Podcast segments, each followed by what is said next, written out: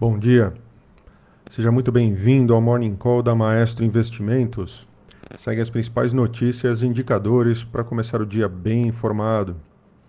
E as bolsas europeias sobem e futuros nos Estados Unidos têm baixa, oscilando com é, as ações cíclicas apresentando desempenho superior e a recuperação no setor de tecnologia parece perder um pouco da sua força. As mineradoras caem com a extensão da queda do minério de ferro diante de receios sobre demanda na China. É, fabricantes de automóveis, empresas de energia e bancos lideram altas na Europa.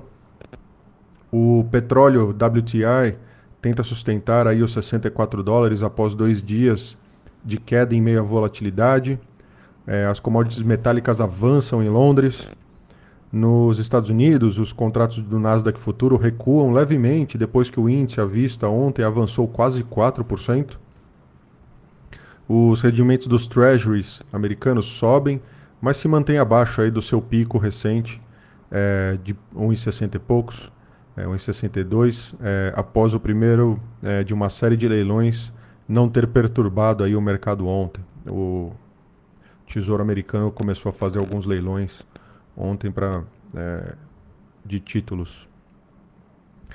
É, na Ásia, o CSI 300 da China subiu modestamente aí após uma queda na terça-feira, a despeito dos esforços do Estado chinês para diminuir o ritmo das quedas. Já o, o, índice amplo aí na China teve queda, tá? O CSI 300 é as principais empresas.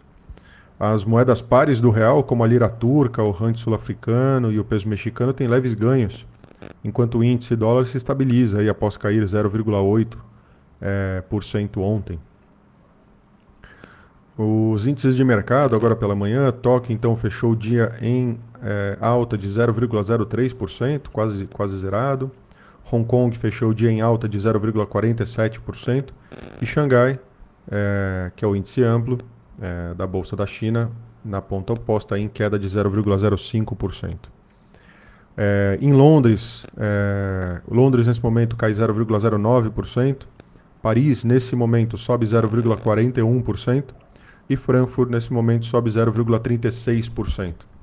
Nas Américas, os futuros de Dow Jones têm uma alta de 0,32%, os futuros de S&P 500 uma alta um pouco menos expressiva de 0,10% e os futuros de Nasdaq na ponta oposta caindo 0,14%.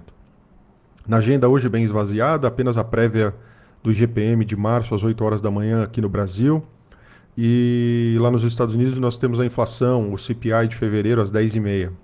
Destaque internacional também esvaziado aí de noticiário especificamente. O Congresso americano apenas está prestes a enviar o plano de alívio de 1,9 trilhões de dólares para o presidente Joe Biden assinar, enquanto as vacinas estão aumentando em meio a novos sinais de recuperação econômica.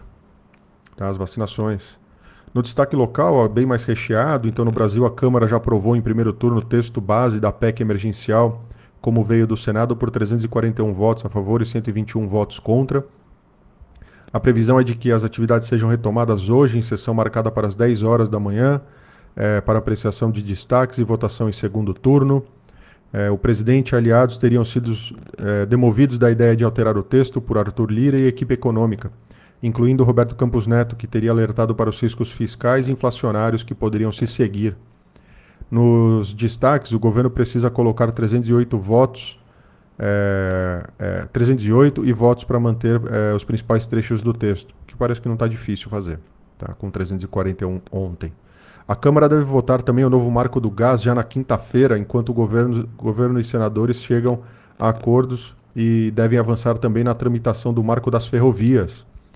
É, e por último, aí, depois de muito ventilado nos jornais, o governo anunciou a extensão aí do prazo máximo para o pagamento do Pronamp de 8 para 11 meses. Por último, aí, só o Lula deve falar hoje às 11, é, após a decisão recente aí do STF. Lembrando que ontem ele tinha aí um discurso aí no, é, nos no, na, na, sede do Sindicato dos Metalúrgicos ontem, às 1h30 da tarde, que foi cancelada. E também aí ventilando-se a notícia aí de que o governo de São Paulo pode endurecer adicionalmente as medidas de restrição, que eles estão chamando de fase roxa.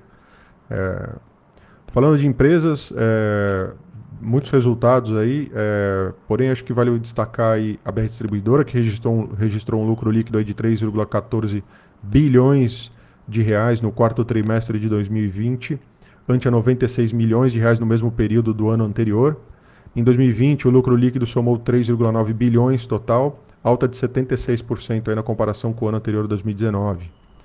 É, a TOTUS acertou a compra aí da empresa de programas de automação de marketing R&D Station, com a desenvolvedora de softwares de gestão fazendo o maior negócio da sua história, fortalecendo sua aposta no negócio de performance empresarial. O acordo anunciado nesta terça-feira prevê o pagamento de 1,86 bilhões de reais, sujeito a ajustes, a ser pago na conclusão da transação por cerca de 92% do capital da RD, a, avaliada em cerca de 2 bilhões de reais.